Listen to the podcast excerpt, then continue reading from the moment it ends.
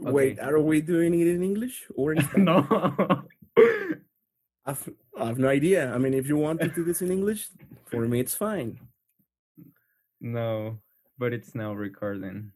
El mundo es extraño, el mundo es tan raro, el mundo es extraño, el mundo es tan raro.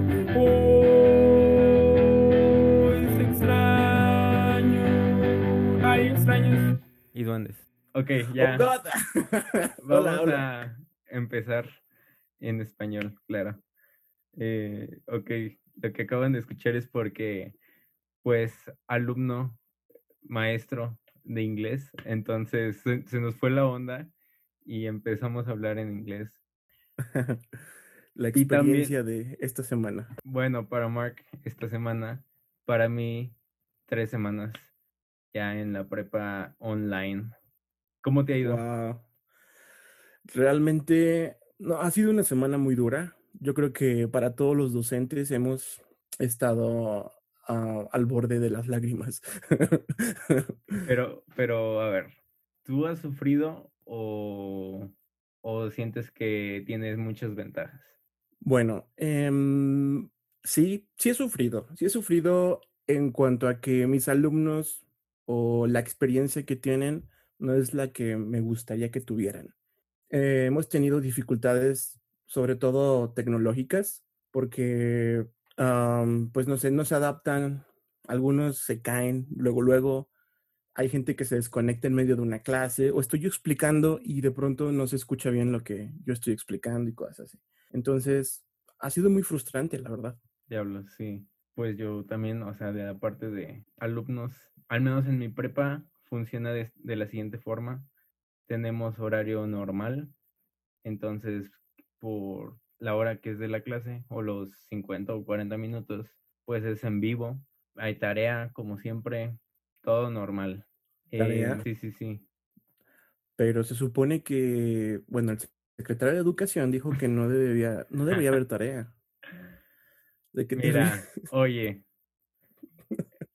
no por nada mi, la, el, bueno, no, sé si quiera decir el nombre de la escuela, pero no por nada el- la prepa es, tiene prestigio, entonces está bien.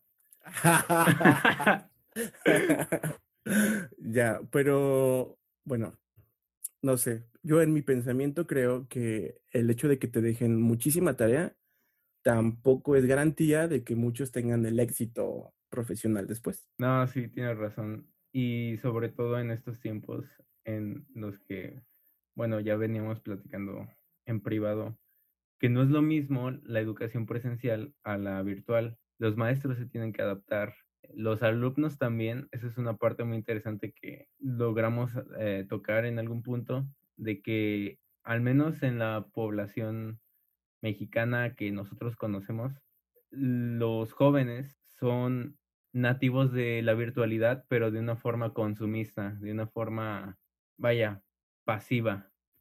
¿Qué opinas de eso?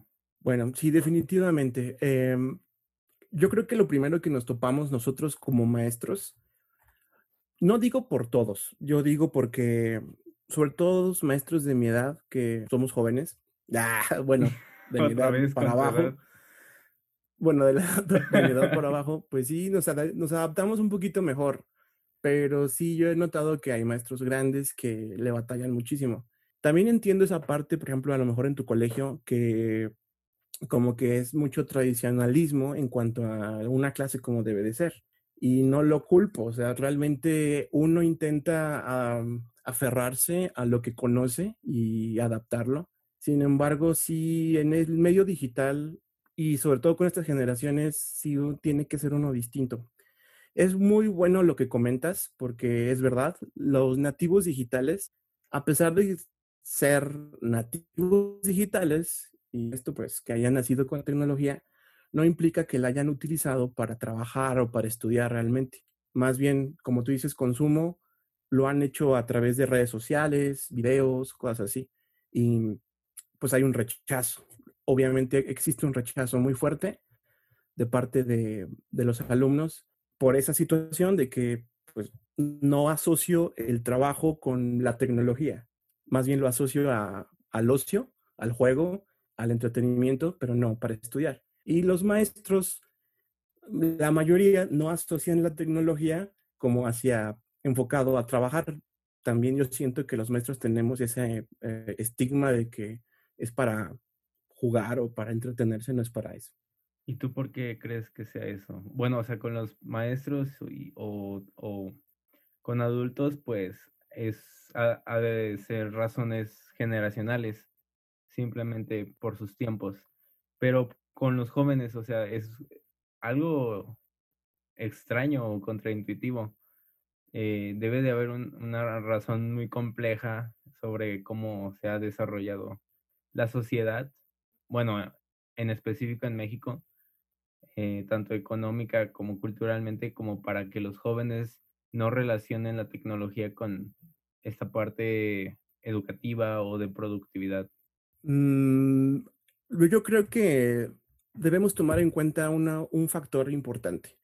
Los padres de familia que ahora actualmente hay, de mi edad y más adelante, o sea, más grandes, eh, entraron en una época laboral, sobre todo en México, en donde tienen que trabajar ambos, tanto mamá como papá. Entonces, una de las cosas es que el trabajo les quita tiempo para estar con los hijos. Y una de las soluciones más fáciles, yo creo que es darle una tablet a un niño y dejar que se entretenga. O sea, yo ya como papá me deslindé de esa responsabilidad, por así decirlo, y prefiero que el niño pues se entretenga él solo ahí, a lo mejor ni siquiera lo superviso y pues lo dejo libre en el internet, ¿no? Es que es súper peligroso para, para, bueno, incluso para mí que con las tarjetas de crédito y eso, es algo muy, muy terrible. Entonces, no, de verdad. Entonces yo creo que gran parte del problema viene de raíz de que sí, fueron criados o fueron de alguna manera, eh, ¿cómo se dice? cuando, es que no quiero sonar muy feo. Pero fueron, bueno, eh, acondicionados, que fueron como acondicionados para utilizar tecnología para que se entretuvieran para ver películas, para ver videos, para escuchar música y ya, o sea, es eso, en mi opinión, claro. ¿Tú qué opinas? Pues sí creo que en los últimos 20 años ha crecido esa tendencia de los padres a darle, ah, vaya, un recurso al niño, pero para que, que ya no lo moleste. Pero la verdad, creo que eso siempre ha o sea, ahorita me acordé de una plática, creo que eso siempre ha pasado porque por ejemplo, em, en psicología vi una plática de TED que eh, este señor, eh, no me acuerdo qué era, bueno, creo que obviamente era psicólogo, pero eh, exponía el trato que le daban algunos padres a los niños y la relación de cómo el niño se veía a través de sus padres. Él decía que los padres son un espejo del niño pero el niño no sabe que es un espejo. Entonces, si los padres están rotos, el niño se siente como roto. Entonces, él daba un ejemplo de que, oye, eh, mamá, te dibujé algo, eh, mira, mira. Y ya la mamá, no, sí, está muy bonito, a ver, haz otro.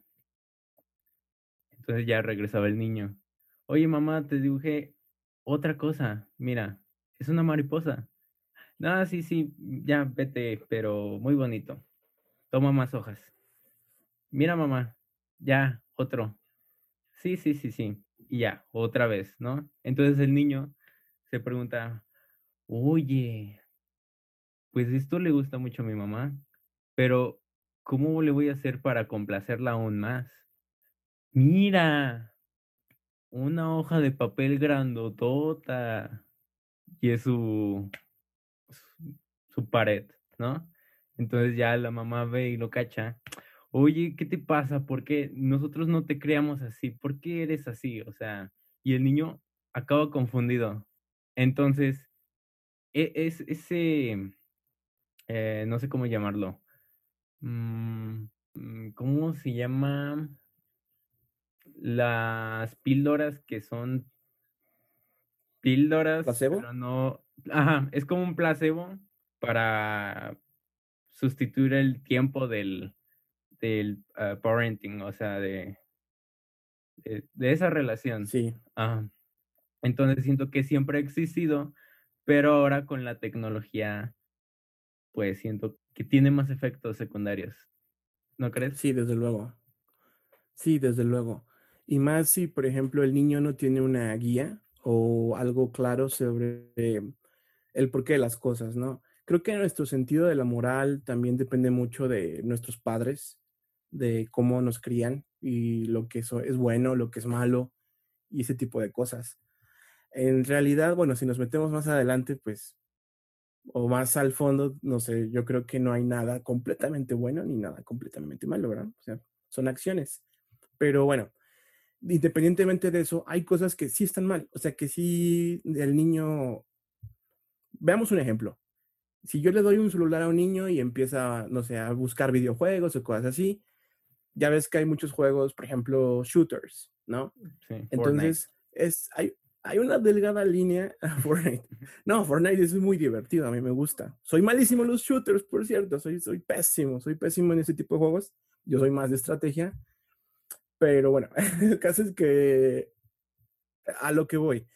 Hay una delgada línea entre estar buscando cosas este, relacionadas a un juego y violencia real. Entonces, puede ser que a lo mejor por error o por cualquier X cosa no haya un filtro adecuado o lo que tú quieras. Y el chico empieza a ver cosas como de disparos, eh, francotiradores o cosas así muy violentas, ¿no?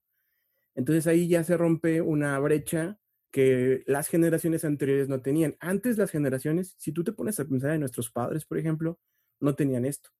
Entonces eran, una, eran generaciones muy inocentes, eran generaciones muy, pues, bueno, tienen sus cosas, ¿no? Pero en, en general estaban muy inocentes de ciertas, uh, o sensibles a ciertas cosas. Y ahorita, por ejemplo, hay un niño de, no sé, ocho años que ve una balacera completamente normal y puede ver cuerpos destrozados y es totalmente normal.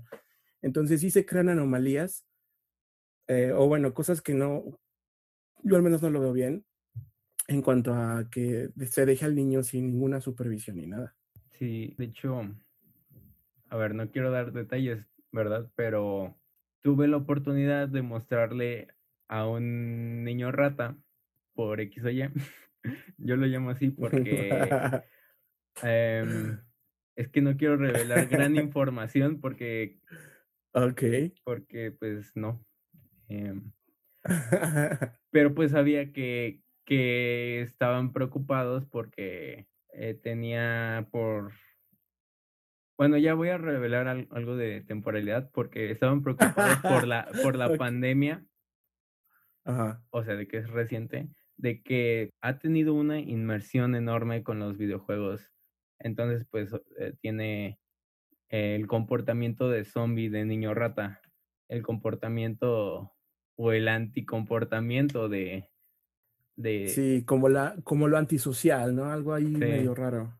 Entonces, pues a partir de esto tuve la oportunidad de enseñarle cosas y, y parte de esas cosas yo metí por, por ahí un, un video que me gustó mucho de un chico que, o sea, dio una uh, plática de TED que exponía sobre los peligros y las, eh, no, bueno, sí, parte de las ventajas eh, que se han sabido a través de los estudios de los videojuegos, ¿no? Entonces, él decía, ¿cuál es el límite de los videojuegos cuando un videojuego como GTA se volverá tan real que no percibamos, o sea, con esto del VR y, uh, bueno, realidad aumentada, cuando será uh -huh. tan real que no distingamos la realidad de la ficción. Oh.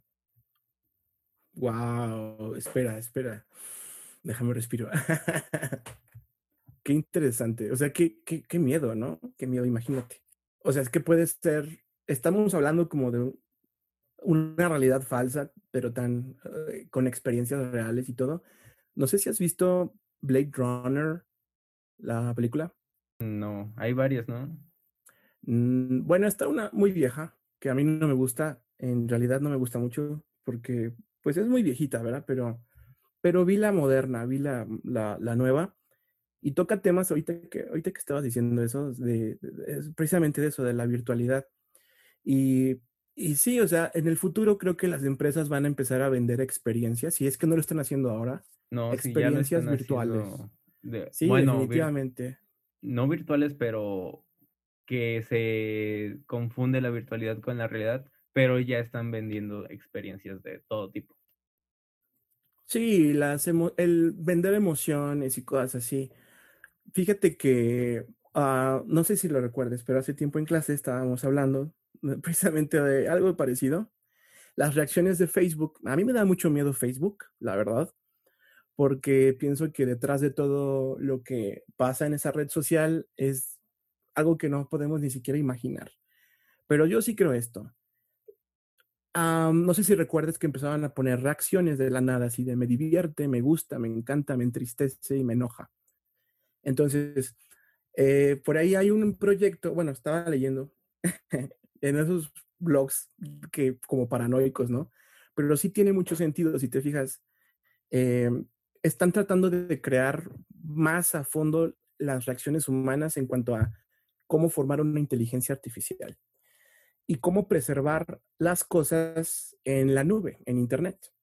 Entonces, por ejemplo, imagínate tú en el 2200, si es que llegamos la humanidad a ese año, imagínate, la gente de, aquel, de, de ese entonces, o sea, de aquel futuro, va a poder encontrar archivos o bancos de archivos de la gente de este tiempo. Entonces, estas personas van a poder contactar a una inteligencia artificial o a nosotros mismos, pero artificialmente, y van a saber qué nos hacía reír, cómo hablábamos, qué nos gustaba. O sea, es una construcción muy fuerte, es algo que me da miedo porque pueden construirte a ti mismo o pueden construir, reconstruir más bien tu artificialmente todo lo que piensas, todo lo que dices, todo lo que hablas eh, a partir de reacciones como en Facebook. ¿Te das cuenta? Sí, sí, sí. Me recuerda como a, Gid, a Gideon de, de DC. Algo así, que te da como... Bueno, no sé si lo ha- has visto a Gideon, es un eh, AI de personajes de, de, de Flash y Legends of Tomorrow, Que ah, me encantaría reconstruye- saber. que reconstruye precisamente la temporalidad. Entonces ya, pues prácticamente sabe casi todo. Mm, también me recordó algo que dijiste. Espera, ahorita se me fue la onda. Que diablos era un tema que sí quería tocar contigo. Inteligencia artificial, clases virtuales, emociones virtuales, reacciones de Facebook. No, sí, sí, yo, yo, bueno, propon, sigue, pero se me fue la, el- la onda, bien gacho. bueno, espero que no salga esto en la edición, ¿verdad? o si no, ahorita te acuerdas, ahorita te acuerdas. Pero a todo esto viene porque está, bueno, eh, a tema sale porque estamos viviendo realmente un cambio de era. Hace poco también Elon Musk estaba hablando sobre que estamos a punto de terminar, o ya terminamos la era digital. Eh, 2020 marcó el comienzo de la era virtual. Y sí lo creo. O sea, realmente el dinero va a empezar a ser virtual, eh, las clases, los niños, la, la juventud va a empezar a tener que adaptarse a la nueva realidad virtual. A lo mejor no como hologramas, pero me refiero a que estamos allí, pero no estamos. Cuando estás rodeado de mucha gente, pero en realidad estás solo en tu habitación. ¿Sí? Y eso realmente, pues es un gran cambio. Y pues no sé, no sé qué expresar como, como docente ante eso, porque todos tenemos miedo de, de lo que va a venir o, o no sé, es muy extraño, ¿no? ¿Cómo has vivido tú la, la, esta situación? Siento yo que para mí, o sea, personalmente, me ha gustado un poquito más esto de, del homeschooling. Porque es antisocial, ¿verdad? Sí.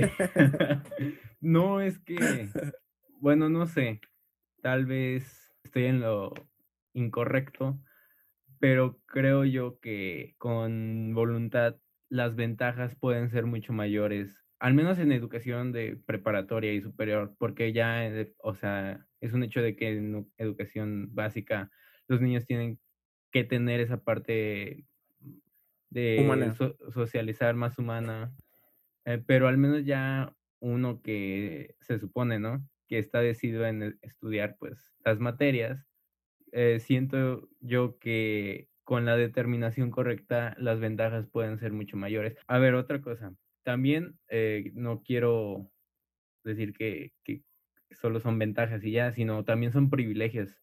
O sea, para mí son ventajas, pero también a nivel social soy privilegiado. Entonces, yo quiero reconocer mucho eso, pues eh, sí estoy agradecido de que puedo tener un escritorio con una computadora en mi mismo cuarto, ¿no? Entonces, sí, y, y sí he visto que varios batallan un chorro, que no tienen cámara, todo eso, ¿no? Tú, tú lo has vivido mucho como docente. Eh, sí, ese tipo de cosas. Sí, sí, eso. Eh, eh, lo que hablábamos al principio, yo la verdad sí noto una gran brecha, una gran diferencia entre la sociedad, o sea, los que sí y los que no. Y es una de las grandes críticas ahorita para la educación porque realmente ha dejado de ser pues gratuita y ya no es para todos en esta situación. Y si te pones a pensarlo, realmente nunca fue, o, a grandes rasgos, Eso es lo que te se evidencia. nunca lo fue. No, no, no, realmente siempre ha sido algo que pues no es para todos y pues es muy triste. Pero en este momento sí yo siento que es más notorio y es todavía más feo porque muchos chicos quieren, tienen ganas de, de seguir adelante, pero es muy feo que pues tienen limitaciones, o sea, no pueden permitirse comprar el último equipo o ampliar su ancho de anda en internet y cosas así. Es, muy feo porque hay gente que, por ejemplo, tiene incluso hermanos, hermanas y comparten un solo celular para tomar clases. Sí, sí, sí. Y es muy feo. Realmente es muy complicado para estas personas. Eh, en general, la pandemia sí eh, pues nos divide o sea, en la esfera social y en la esfera económica. Son muchas aristas, son muchos problemas. también de una forma más general, el gobierno decidió que la televisión fuera el medio principal para la educación, al menos hasta secundaria. Bueno, creo que oh, también hay canales de prepa, pero ¿tú qué opinas de eso? O sea, estadísticamente el, el mexicano tiene más posibilidad de tener una televisión que, que internet y un dispositivo, o sea, doble de caro. Pero a la vez siento que, no sé las estadísticas, pero ¿qué hay más? ¿Televisiones o cobertura de profesores? Wow. Mm, Buena pregunta. No, a ver, pongo en contexto a la gente que nos pudiera estar escuchando de otro lado. En México, el gobierno decidió, eh, por parte de la educación, ya, yo sé que en otros países, a razón de la contingencia, se detuvo el semestre, se canceló todo. O sea, el ciclo escolar no hay. Hay gente que, hay países en donde la gente sigue guardada, los estudiantes, pues se congeló todo y es como un año sabático obligatorio, por así decirlo.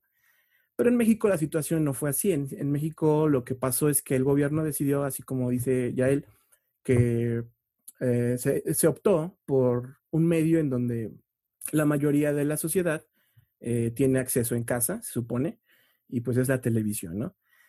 Entonces, ¿qué pasa? Que educación primaria, educación básica, en este caso, mm, primaria, secundaria y prepa, están teniendo sus clases a través de, de la televisión. La televisión ahora es la que está educando. Pero yo entiendo que es como un complemento realmente, porque los maestros son los que van a estar complementando la, la educación real. No, sí, sí, por, e, por, eso la pregunta, ¿qué hay más? ¿Cobertura de maestros o televisiones? Sinceramente, siento que hay más televisión que maestros, porque volvemos a lo mismo, los maestros, la mayoría está al borde de, de todo. O sea, ¿cómo te diré? No habemos suficientes. Así como no hay suficientemente uh, médicos, doctores ni nada, pues tampoco hay maestros que se dediquen o que atiendan a esta parte. Entonces, bueno, pero, o sea, en la virtualidad un maestro podría abarcar a más, a más alumnos. Entonces, sí. sí, Pero entonces, ¿por qué apoyar de cierta forma más a una estandarización de, de, la educación? O sea, siempre fue estándar la educación en, en México y mucho, hay mucha crítica de, de, de, los intereses educativos por regiones. Eh, ¿Por qué no le diste más poder a los maestros que a, que a, programas de televisión? Más poder y más Sí, es verdad. Ajá. Yo creo que tiene mucho que ver también con la, o sea, bueno, no quiero meterme en política, ¿verdad? Pero sí tiene que ver también mucho con, con la visión política de, del país. Sí, la política está muy metida, querramos o no. Espera, está demasiado metida país o el discurso político de Morena. Mm, híjole, no, no, no. Incluso antes de Morena ya había este tipo de cosas. O sea, la, la política en general, en general, el gobierno sí em, está muy inmiscuido o se mete en muchos aspectos de la vida pública, en este caso la educación. Entonces, em, vamos, con esto yo no estoy diciendo que es culpa del gobierno, ¿verdad? Que, que no haya maestros suficientemente preparados para afrontar la contingencia, porque en realidad, por ejemplo, con Peña Nieto y otros programas atrás, yo recuerdo que sí había disponibilidad de, o sea, había cursos, había cosas que los maestros tenían que tomar o que podían optar por, por, por tomar para actualizarse. Pero pues muchos maestros dijimos, ay, no, ¿para qué? ¿Me explicó? O sea, son cosas como personales, pero tienen que ver mucho con nuestra cultura. Si no nos obligan a nosotros a, hacer las cosas o a tomarlas, no lo hacemos. Como los alumnos. Si, por ejemplo, bueno, no tú, pero por ejemplo, así en general, eh, si les simplemente algo como leer no van a no vas a leer por o no van a leer por gusto, van a leer porque los obliguen. Entonces, algo similar pasa con los adultos, con, con los maestros en este caso. Nadie se preparó desde antes, nadie nos imaginábamos esto y a la hora que viene esta situación, pues no estamos con las herramientas, no contamos ni con los conocimientos, ni con las herramientas, ni con nada. O sea, es terrible. Y esto hace que haya menos de nosotros capaces para poder atender a todos los chicos que se están quedando sin educación. He de aclarar que, que, ah, no sé cómo decir eso. Bueno, sí, ya chinguen a su madre Chairos. pero no, pero también, o sea, no, no quiero que me vean así como, ¿por qué le tiras mierda? o, no, o, ¿por qué mencionas a Morena? O sea, no es como que le haya tirado mierda, pero ah, ¿por qué pones un ojo malo a Morena. No, o sea, también quiero mencionar. Neoliberal. no, o sea, sí, quiero aclarar que quiero ser crítico, pero, o sea, por eso mismo eh, quiero, eh, quiero platicar que leí un, un artículo eh, gracias a, la clase de literatura. Agradezco mucho a ese maestro, es uno de los mejores maestros del mundo. Y este artículo era un análisis de, de por la época de Calderón. No me acuerdo si de Fox. Ah, bueno, de, de, la época del PAN. Sí. Em, y criticaba mucho el aspecto de educación eh, con base en la lectura, ¿no? En, entonces, criticaba mucho, me llamó mucho la atención esta parte que te cuento, que, que es eh, la parte como de estandarización de la educación, porque eh, lo que hizo ese gobierno es concentrarse en el material. Vaya, creo que hicieron una producción masiva de libros de, para las bibliotecas de las escuelas. se concentraron en el libro, pero no en el alumno. Un niño de la frontera, ¿qué intereses va a tener en común? Eh, supongo que sí, pero también va a tener varios intereses diferentes a los de un niño de la Ciudad de México. Mm, claro. Entonces, e, es, es, esta idea de, de mm, independizar más la, la educación en, en, México. O no independizarla. Mm, um, Centralizarla a lo mejor, ¿no? Eh, eh, sí, sí, sí. O sea, ahorita está centralizada, pero esta idea de, de que por, no sé si por... Uh, Regionalizarla. Regiones, ajá, o, o, es, o estados convenga más una educación especializada. Porque cada estado debe tener sus propios problemas, sus propias estadísticas, sus propios intereses. Pues sí, sí, la verdad es que, de hecho, bueno, en mi opinión, ya como he tenido experiencia, te digo porque he tenido la oportunidad de trabajar con chicos de diferentes estratos sociales. Entonces, yo creo que sí está, eh, lo que dices es verdad, o sea, que debería ser así, y sí lo está, pero en cuanto a sectores socioeconómicos. Uf. O sea, o sea, es muy triste, pero la, no quiero decir nombres, ¿verdad? Pero hay escuelas donde cobran mucho dinero, ustedes todos saben, todos saben. ¿Cuáles? A qué universidades me estoy refiriendo. Claro, hay, hay unas universidades y hay, hay ah, ciertas instituciones yo pensando de idiomas. No sé por qué. Porque contigo siempre es. Ah, no. Bueno. de bueno, sí, también. Pero bueno, de hecho, los idiomas no cualquiera accede, o sea, vamos, me refiero a alguien que, tú sabes. Bueno, entonces estamos hablando de, de, no, ciertas tiene el interés. Sí, o sea, no cualquiera tiene el interés como de de ir este, a aprender un idioma. Pero bueno, hay ciertas universidades o hay ciertas eh, instituciones en México que únicamente puedes ingresar si tienes pues dinero, pástame, ¿no? Entonces, eh, la educación tiene otro enfoque muy diferente a como lo tienen otras instituciones públicas, por así decirlo. La única que se salva pues serían como la UNAM y no sé qué otra, Hay otras, hay otras, pero... La poderosísima autónoma de San Luis La poder... ah, sí, las, autónomas, las universidades autónomas tienen, tienen esa forma, pero, pero sí, o sea, toda la educación es en función a lo que necesita en determinada región la sociedad, si te fijas.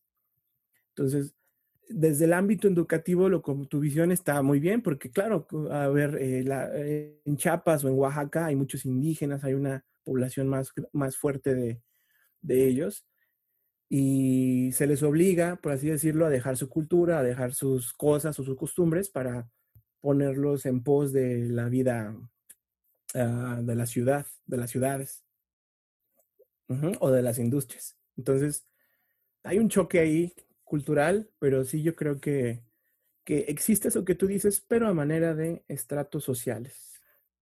La educación no es la misma para alguien de abajo que para alguien de arriba, por así decirlo. No, sí, tienes mucha razón. Pero, ¿sabes? Un, un, pensamiento que, que me acaba de llegar es el tema de la industria, eh, más bien, de la educación industrial. ¿Tú crees que con e, este evento, o sea, la pandemia, se vaya a romper eso? O sea, se vaya a modificar. Sí, desde luego. La, te refieres a como a la forma de trabajar, ¿no? Los protocolos, los... O sí, o sea, una educación enfocada a que somos un país industrial, somos un país... Eh, sí, claro, o sea, que, que, que educa... Manufacturero. educa para eh, trabajos de, específicos de ese ámbito, ¿no? ¿Crees que se vaya a romper esto? Mm, no, más bien se va a adaptar, se va a adaptar a, a otra situación. O sea. Pero ya no sería industrial. Por ejemplo. ¿O sí? Pues por algo hay muchos movimientos ahorita, eh, México, Canadá y Estados Unidos.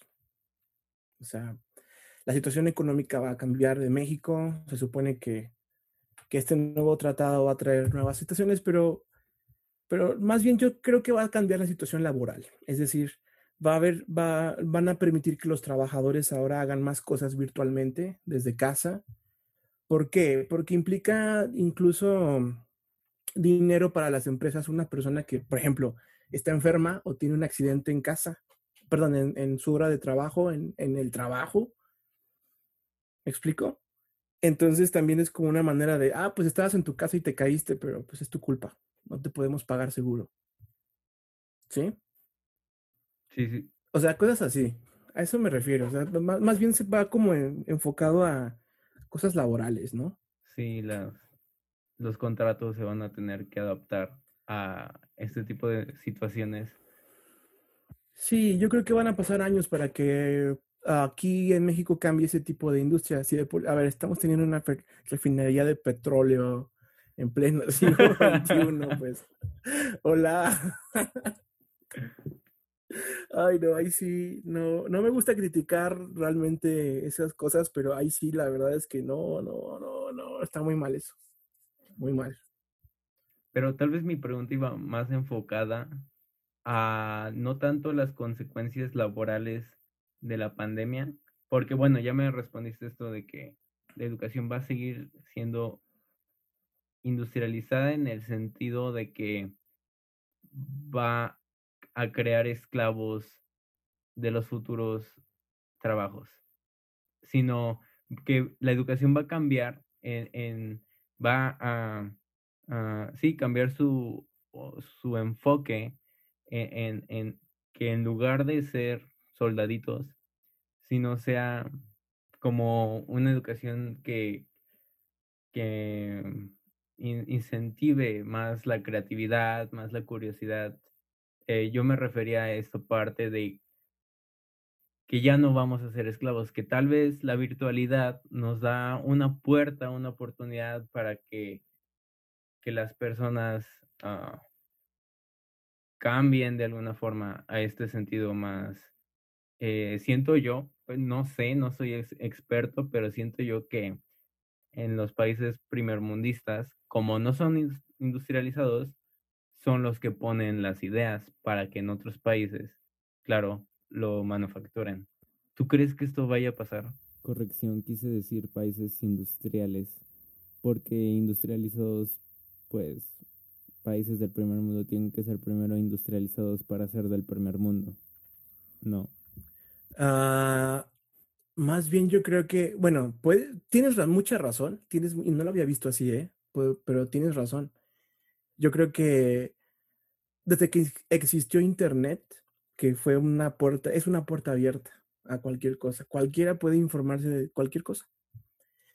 Más bien, el reto está en que uno se dé cuenta de eso, no como despertar, de que todo lo tienes a la mano, de que todo puede ser posible, está al alcance. Y no lo hacemos, o, la mayoría de la gente no lo hace. Entonces, eh, yo creo que si hay países de primer mundo que van a aprovechar la situación como tal, va a ser por la mentalidad que tienen. Y, en cambio acá, pues no sé, te digo, todo está aquí. Ellos pueden, nosotros podemos hacerlo, podemos fácilmente acceder a la información. Y qué emocionante, ¿no?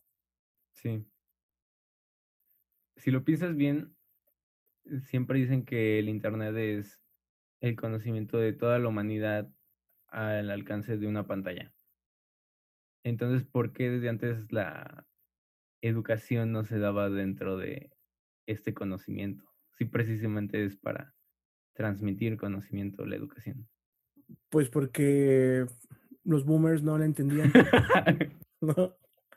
O sea, o sea, si te fijas, ah, es que ah, volvemos a las generaciones, o sea, eh, es como que la visión que tiene, la, la, la no sé, es, muy, es muy difícil explicar a alguien eh, cómo usar una computadora. Son los maestros que tuvieron que verse obligados, que ya están grandes, primero tenías que explicarles cómo usar una computadora, cómo usar ese instrumento. Nunca lo habían, nunca se habían metido más que para cosas muy básicas. Y, y esta generación, bueno, esa generación no entiende qué es un navegador, no entiende qué es la nube, no entiende vínculo, nada, nada que no sea una presentación en PowerPoint. Y a veces ni eso, ¿eh? Y muchos maestros también, bueno, eh, conectaban nada más la compu al proyector y era el máximo enemigo de toda la vida el proyector. y, y hoy en día es como, no manches, hay muchas cosas más allá, ¿no? Entonces, imagínate el trabajo titánico que es o que implica eh, aprender a usar una computadora en, el sentido más óptimo, en el menos tiempo posible. Y una vez que ya aprendes a usar la computadora, utilizarla para dar clases virtuales, que es otro, otra empresa eh, eh, épica, ¿no? Es, es, enorme. Sí, tiene muchos trucos. ¿Por qué estoy hablando de esto? Porque, no sé, pero asumo que querías compartir algunos trucos por si alguien está interesado, algunas extensiones que recomiendes. No sé, tú de maestro. Claro, claro, para, a ver, para estudiante o para maestros. estudiantes. Ok, estudiantes que me ven, ah, bueno, que, que, me escuchan. Yo creo que em, una de las extensiones que encontré y que están muy padres en Google Chrome, una se llama Node, Node for, for Meet. Esa extensión te permite levantar tu mano, hacer emojis, saludar. Si el profesor te pregunta eh, en línea, eh, ¿entendieron? ¿Están de acuerdo? Y para que no se haya, se haya, se escuche un eco en general y hay un desastre con los micrófonos, pues nada más pones un pulgarcito arriba o pulgarcito abajo. Hay caritas como de no entendí, estoy confundido y el profe te puede ver tu carita ve tu emoji y dice, ah, ¿qué pasa? ¿No? ¿Hay algún problema? Y entonces, pues, es diferente. Entonces yo recomiendo esa, se llama Not, Not Meeting. Tengan en cuenta que no, no, eh, no salen en el chat, o sea, salen del otro lado y salen con animaciones padres. O sea, es, está, es diferente. No piensen que solo es el chat y solo funciona con Meet. Sí, sí. Ah, bueno, estoy hablando de Google for Education, ¿verdad? Porque existen varias, varias ah, apps como para estudio y para la escuela, pero el gobierno, hablando del gobierno, pues decidieron irse por Google for Education por la seguridad, por la seguridad más que nada. Y es bien complicado, es tan seguro, tan seguro que muchos han tenido problemas para poder ingresar a, a la suite de Google. Es muy complicado, ¿eh? Mm. Sí, seguridad y, y Google. Tal vez sí seguridad, pero ¿qué pasa con la privacidad? Ah, bueno, precisamente por eso. O sea, mira, no, pero una cosa es la seguridad y otra cosa es la privacidad de datos, ¿no? Sí, claro, sí. Bueno, van ligadas, ¿no? Sí, sí, sí, pero la privacidad cabe dentro de la seguridad, pero a la vez es como otro rollo más que se puede ir a, a, un lado seguro, pero sigue siendo, pero tu privacidad sigue siendo violable. me estás diciendo que no es seguro donde, eh, eh, que, que, no estoy seguro. O sea, nadie, nadie va a hackear a, a, los servidores de Google, pero, o sea, ¿qué hacen ellos con tu información? Eh, a eso me refiero. La venden. Sí. Sí, es, es, eh, es, bien sabido que la información, pues, hay muchas empresas que se dedican como a los perfiles y, y esas cosas. Eh, hace años, cuando yo estudiaba mercadotecnia, eh, de hecho, había una, había una empresa que vendía datos de las personas. Y, por ejemplo, si Coca-Cola decía, a ver, Facebook, véndeme perfiles de toda la gente que, que le gusta mi producto, ¿no? Entonces, eh, Facebook, a toda la gente que le había dado like a la página de la Coca-Cola, por ejemplo, ya se los mandaba y los clasificaba así, ¿sabes qué? Hay tantas personas de tanta edad que les gusta y, en común tienen estos gustos, tarara, tarara, tarara.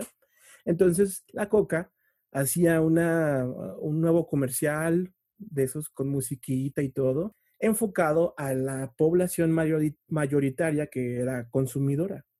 y eso le salía muy bien. O si quería centrarse en un nuevo mercado, pues investigaban qué era lo que les gustaba, qué era lo que, lo que hacían. Es lo que hace Nike. Nike eh, siempre había sido de deportes, siempre es de deportes, claro, por supuesto.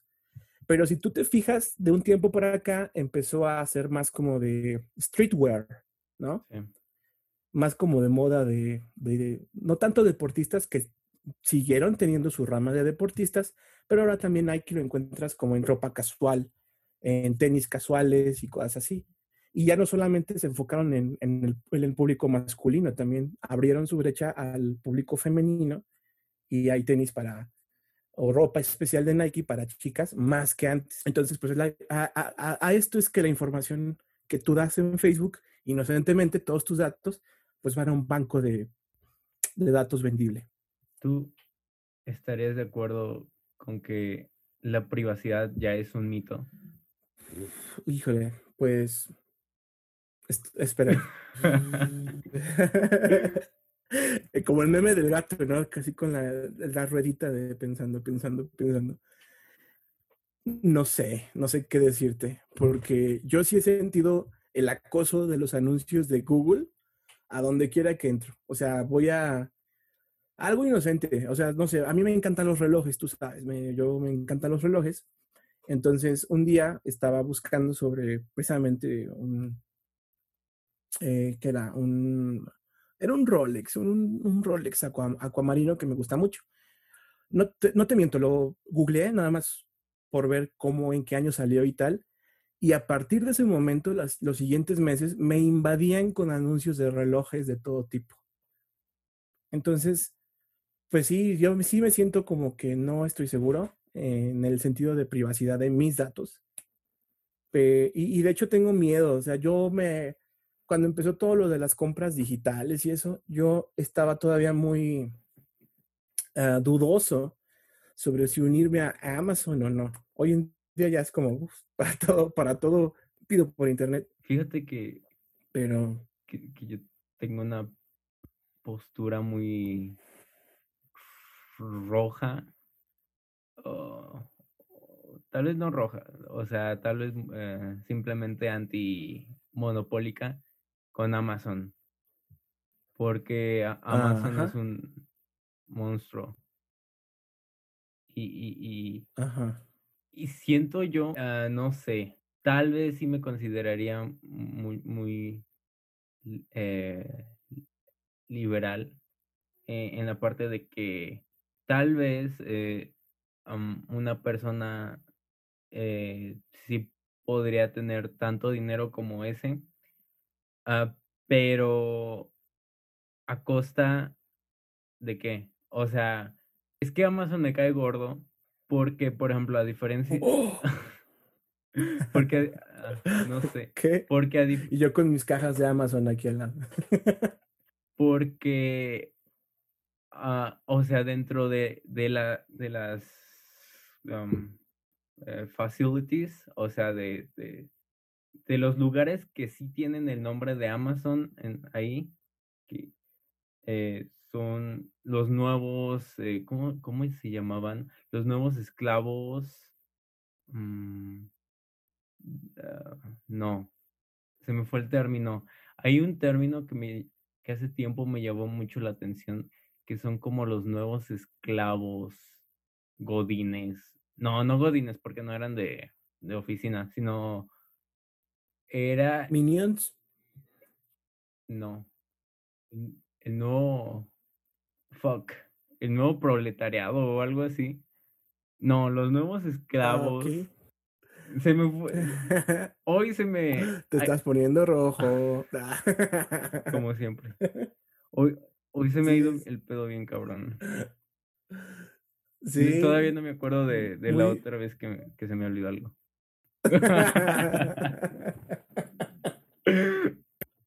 ¿Qué? ¿Qué? What, did you say? Oh, se me olvidó algo, pero no recuerdo.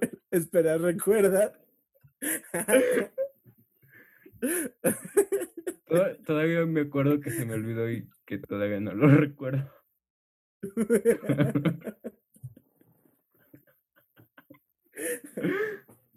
Ah, no manches. Todavía no recuerdo Todavía recuerdo que se me olvidó algo. Debes de tuitear eso, ¿no? Ba- Ah, no. y bajo esta luz Es genial. me veo bien rojo. No manches. Sí. Sí, sí. Tomate. Ya hasta se me olvidó lo que estaba diciendo. De los nuevos esclavos.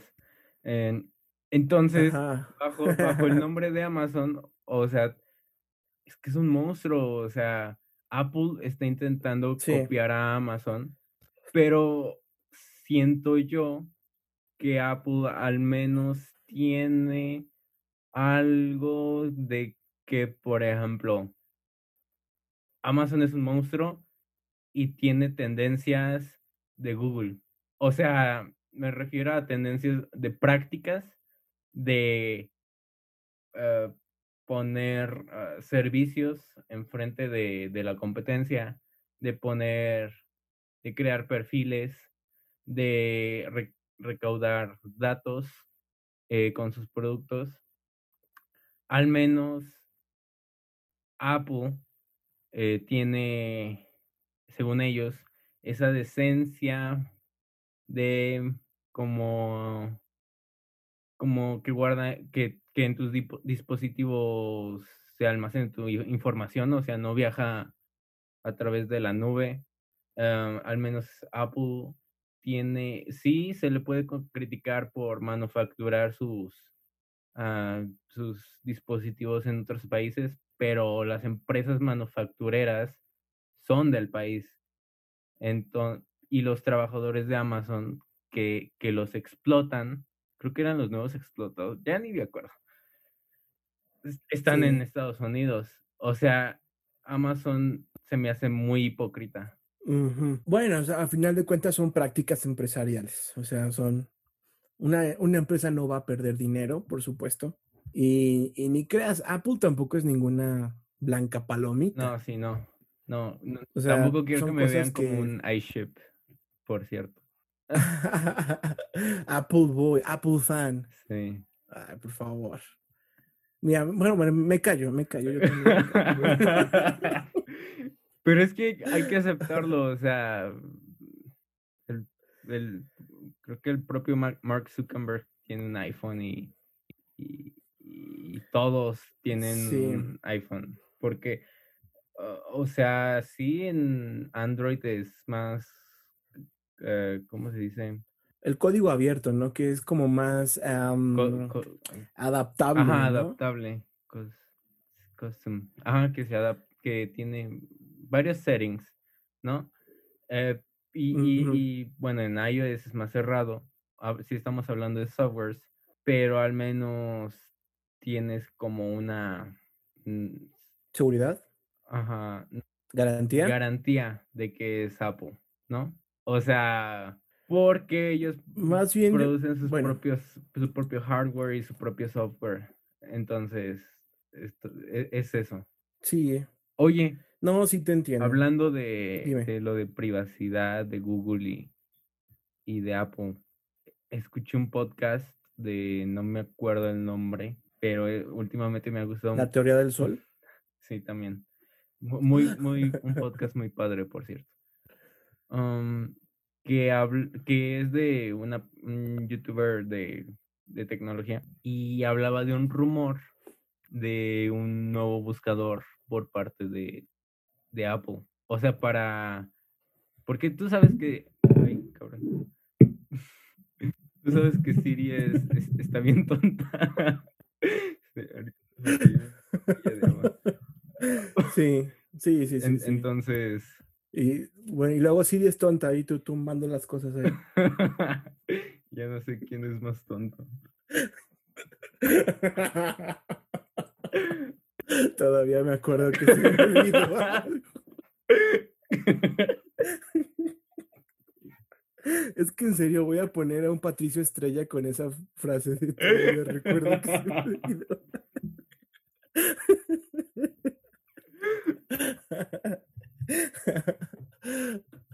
Ya, ya, pero sí, sí. ah, Siri está, tiene unas funciones que la verdad no, o sea, no, No. no, no. Le, le preguntas algo y sale con, no te entendí, tonterías. Y por eso mismo, o sea, em, Google le paga millones y millones de dólares al año a, a Apple por que sea su search engine por default. Entonces, si ya se vuelven más independientes, tal vez Siri se vuelva más inteligente en ese aspecto. Ah, ok. Como, como Alexa. Ajá.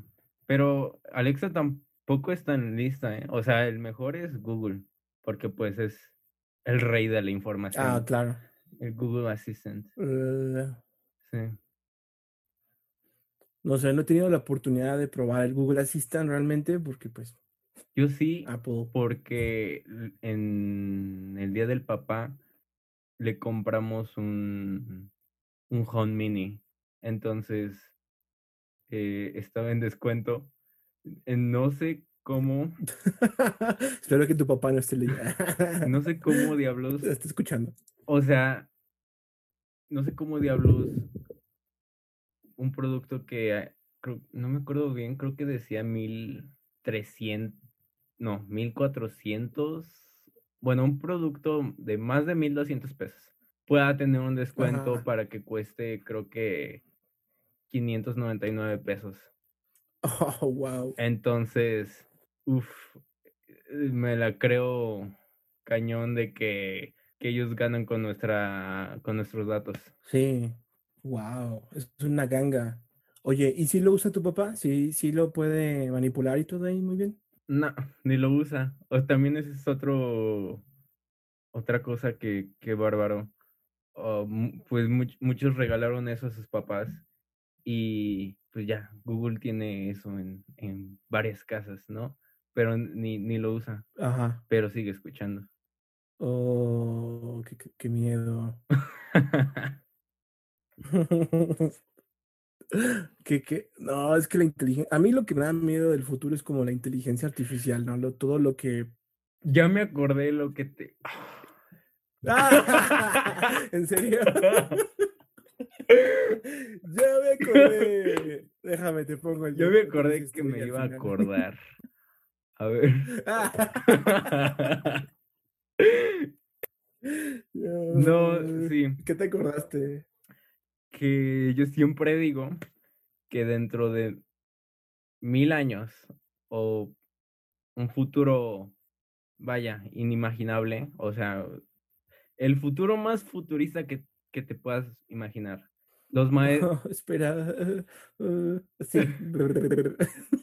los maestros no van a dejar de existir por un elemento clave que no sé por qué se me olvidó. Ninguna inteligencia Ajá. artificial va a sustituir a un maestro por precisamente esa conexión humana. Pero no solo la, um, a ver, um, creo que muchas cosas humanas sí se podrían sustituir con una buena, verdadera inteligencia artificial, menos una. Y esa es la de inspirar, la de que te inspire un maestro a ser como él, por el simple hecho de que es una inteligencia artificial. No, no, es, no somos iguales. Claro. Tiene que ser humano, Sí, tiene sí. que ser igual a ti para ver, oye, si es igual a mí, pues está cabrón que, que- no sé, que sepa tanto, que haya hecho tal cosa. Yo quiero ser como él. Y no dirías eso de una inteligencia artificial. Absolutamente. Es como, I can't relate with a machine, right? Exactly. Se puede. Sí. Fin del comunicado. Fin del recuerdo. Fin- Mira, puedes volver a donde se te olvidó para ponerlo ahí. Fue muy random, fue muy random, pero eh, sí, o sea, sí, qué bueno que, bueno, al menos qué bueno que te acordaste en este momento y no más después, ¿no? O sea, años después, ¿no? Como, oh, yo me acordé. Anda. es que se- sería muy tonto, así como que, "Oh, ya me acordé. Ya cuando, ya para Ya que, Cuando tengas tu edad, el- la verdad. ya sé, ah, ¿verdad? bueno, ¿eh? No, sí, sí, sí, sí, te entiendo. O sea, eh, pues la, realmente, obviamente tenemos papás, pero todos pasamos como por maestros diferentes, ¿no? Y quieras que no, exactamente lo quería comentar, quieras que no, nuestros papás son como, eh, puede ser eh, que, que, a lo mejor es porque son nuestros papás como que no vemos los defectos, ¿no? Como que estamos cegados de pronto, pero pues son personas como nosotros, o sea, tuvieron sus errores, tienen sus partes malas, sus partes, pero pues son tus papás y siempre los vas a querer, ¿no? Bueno, es lo que yo pienso. Pero eh, definitivamente cuando pasamos como por los maestros, entonces tenemos ya otro tipo de rol, ¿no? O sea, vemos otro, otro rol, vemos otra, otro ejemplo de adulto, por así decirlo. Y, y sí, hay, hay maestros que tú dices, wow, yo quiero ser así, o yo quiero, o sea, tiene razón mi maestra o mi maestro, o, o al revés, ¿no? También está el ejemplo negativo, el ejemplo de donde, no, yo nunca voy a ser como él o como ella, ¿no? Y eso no pasa con tus papás, por ejemplo. Es diferente. Mm. Sí, con los papás se necesita un poquito más de autocrítica para en verdad llegar a tener esos pensamientos, ¿no? Sí. Sí, totalmente. Es como que, a ver, yo, por ejemplo, no sé, mi mamá, yo amo a mi mamá, este, pero sí hay actitudes que yo ya hasta después, ya más de grande dije, ay, ¿qué le pasa? ¿Me explico? ya hasta después, o sea, son cositas así ¿Estás bien? que tú dices tú, ah, no, ajá, es como que, oye, qué sangrona, o sea, o sea, pero ya después es como que dices tú, ah, no, así no se trata. Bueno, o sea, con ciertas cosas, ¿no? no es un ejemplo, pero, pero eso pasa, ¿no? Eso pasa con, con los maestros. Me refiero al ejemplo, pues, de, de que alguien te puede inspirar. A lo mejor no solamente los maestros, también otras personas. Sí, claro. Sí, yo siempre he dicho que las personas que conozcas tienes que sacar algo de ellas. O sea, ya sea definir algo que quieras eh, decir, oye, qué, qué, chido, o sea, me quiero inspirar en esta persona por esto y para lograr esto. O pues, lo opuesto, no quiero ser como él. Ajá. Entonces, Sí, e- esa parte de, de la igualdad, de más que nada de la dimensión de la otra edad, eh, pues creo que hiciste una cara de "Oh, ¿qué- ¿de qué, estás hablando? no, no, es que estoy así como que uh, tengo que, a veces tengo que, como que, vamos, mi, mi, mi hámster adentro tiene que correr más rápido y más a estas horas, ¿sabes? Como para, ah, ya, ya te entendí. Sí, eh, o sea, esta dimensión de la otra edad, de, de, de, de la inteligencia artificial y el humano, eh, es una barrera a, a tener esa empatía, esa, pues sí, e- esa posibilidad de decir, oye, sí, qué chido, quiero ser como esta persona. Sí, sí, es. Y claro, en una máquina va a ser bien difícil que puedas decir, ah, quiero ser como esta máquina, ¿no? Fíjate que más que decir esta máquina, o sea, yo te dije que, que vieras el futuro más futurista, entonces las int- inteligencias artificiales pueden que no sean máquinas en el futuro. Ay, no empieces, a ver, espérame. Pero...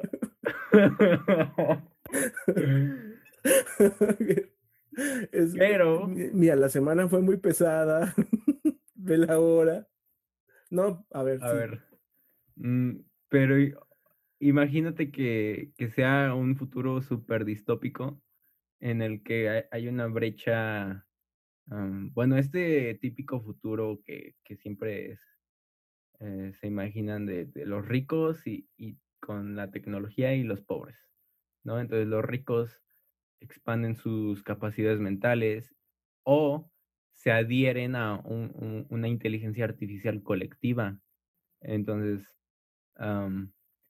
eh, bueno, no entraré en, porque un- pues, se podríamos sacar muchas cosas de eso, pero ah, esta parte de, que los pobres no se vean iguales a los ricos es por que no son iguales, o sea, simplemente un- ya los mecanismos que uno tiene en su cerebro van a cambiar, bueno, de los ricos y, y, y de los pobres, ah, ¿de dónde van a sacar esa inspiración?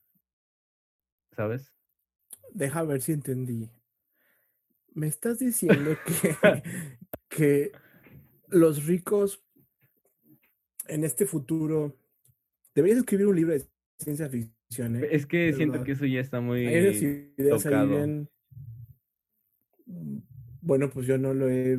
No, es- es de las primeras. O sea, sí lo había visto antes, pero como en enjambres de abejas o algo así, ¿no? De colonias. Pero sí tiene mucho sentido, así como que, por ejemplo, todas las células del cuerpo forman así como que un tejido, ¿no? Al unísono. Entonces, wow, nunca me había puesto a pensar en que pudieras tener una conexión tipo así a nivel todos, una, no sé, un sector. Wow. ¿Sí me explicó? Sí, sí, no, sí, sí. Fíjate que eso lo saqué Entonces, de, eh, bueno, es lo que que lo relaciono mucho con un video de ese de ciencia que me impactó demasiado. Que decía, bueno, ya ves la idea de que nuestra realidad es una simulación. Ajá. Entonces, si, si nuestra realidad, o sea, es computable, hay muchas posibilidades de que sea una simulación y hay muchas posibilidades de que esta simulación sea una creación de otra simulación y hay muchas posibilidades de que así para atrás sucesivamente. Entonces, de igual forma, hay muchas posibilidades de que creemos una simulación en la cual eh, en el futuro Oh, no- Dios mío. nosotros, ah, bueno, o sea, podríamos crear la simulación y, y ser dioses y, y ver desde afuera, pero también llegará un punto en el que tal vez ya la, no diré la humanidad, pero ya la vida haya durado demasiado, tal vez ya sabe muchas cosas, tal vez sabe que no hay nada que entender. Entonces nos ponemos dentro de la simulación que habíamos creado para vivir eternamente en, en otras vidas. Eh, de- ah, dime a quién le compras, por favor. Dime a quién, para yo también. Sí, está.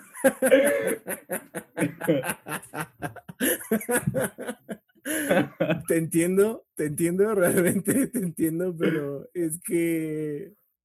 ¿Cómo llegaste a esas conclusiones? ¿Cómo es que, cómo es que lo haces? Ver, ¿Cómo es que haces esto? eh? Por, por favor, dime, porque realmente es que no, yo quería dormir, ¿sabes? Yo quería dormir. Y ahora voy a estar pensando en, a ver, espera, eh, soy una simulación, ¿sabes? Soy una simulación que va a ser una simulación. Y, güey, no manches. O sea, qué pedo. ¿Qué, qué onda? Ah, wow. No, me, me encanta esa, esa, esa, esa cosa. No manches, lo voy a poner. Soy una simulación, así en mi biografía. No, no lo sé. Padrísimo. Yo creo que em, eh, nunca, o sea, me, me acabas de mover ahí todo toda una posibilidad de cosas, ¿no? Porque si, si somos una simulación, entonces, ¿dónde fue nuestro origen? O sea, ¿cuál fue el origen de la simulación de la simulación de la simulación? ¿Qué onda con Who eso? is the creator of the Matrix? Claro, ¿qué? ¿Qué onda? ¿Mm? no, no. Ya, ofréceme la Mm. píldora, la roja, la, la azul, dime, por favor. Dime. O, o- o déjame vivir en mi, en mi, en mi ilusión simulada, En tu caverna de Platón. Mi cabina de Platón, porque de verdad, o sea, a veces, y desearía que fuera una simulación porque no, no, no, no me está gustando mucho esta, esta realidad. ¿eh?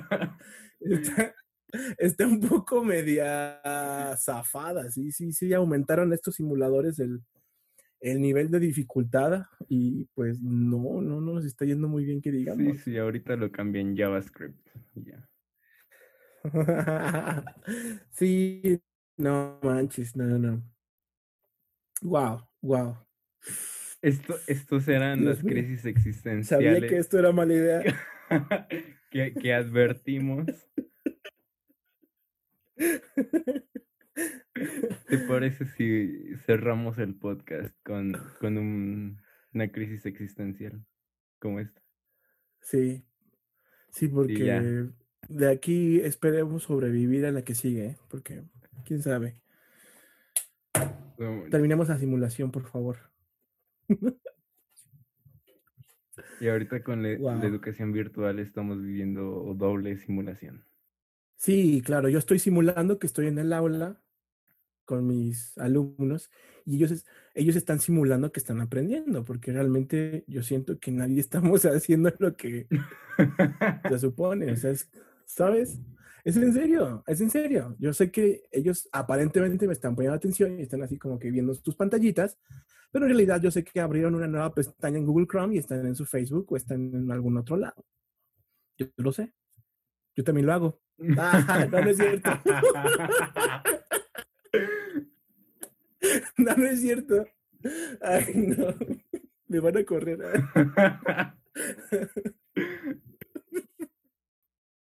No, no es cierto, pero sí, este. Ay, no, es un reto muy fuerte esto, ¿eh? Y bueno, ¿cuándo volvemos al, al siguiente? Ah, nos, Porque ya vas a hacer, va a ser tu cumpleaños, oye, ya en una semana. Y no sé todavía qué vas a hacer. ¿Qué planes tienes para tu cumpleaños? no tengo idea. Sí te conté que mi hermana decidió hacer una ¿Cómo? fiesta para mi perrita y para, y para mí no.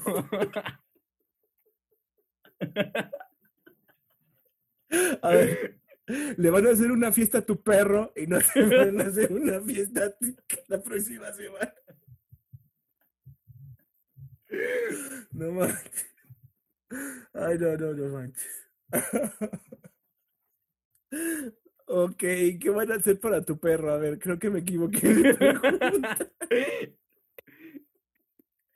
¿Cómo le van a festejar a tu perrita en su cumpleaños?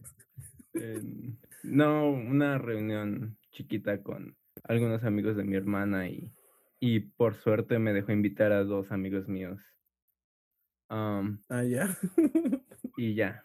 ¿De perritos o qué? sí, ¿De sí. pets o qué? Sí, amigos de, de mi hermana de el Pet Club, ¿sabes? Ah, ya, sí. De los huskies. Sí, sí, sí. Sí, por cierto, ten- Porque, tengo ah, es que- Ah. No, sí, continúa. Sí. Yo tengo un gato husky también, por cierto. Es un, es un husky, pero en gato, por supuesto. Sí, Luego te lo traigo para que lo veas. sí, sí, sí, gatos. Es un gato husky, en serio. Listo. Ya a, a dormir con esta crisis existencial. Sí, ya, ya, por favor. No, no, no, no sé, no sé. Bueno, pues muchas gracias por darme otra cosa en que eh, basar al rato mi suicidio. No, no no, no, es una simulación.